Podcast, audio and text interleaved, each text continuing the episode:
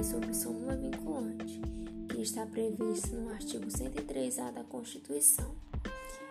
Sua criação deu-se pela emenda constitucional de número 45 de 2004. Como competências para aprovação, nós temos que lembrar que ela é somente dada a partir de uma decisão do Supremo Tribunal Federal.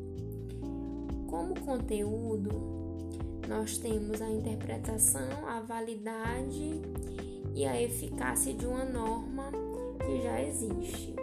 Sendo assim, a súmula vinculante se torna de natureza declaratória, que tem como objetivo reduzir o número de processos, dando uma efetividade a estes.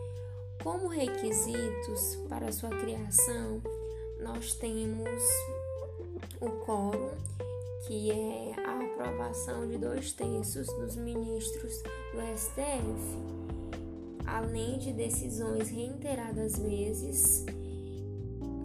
E temos também a insegurança jurídica,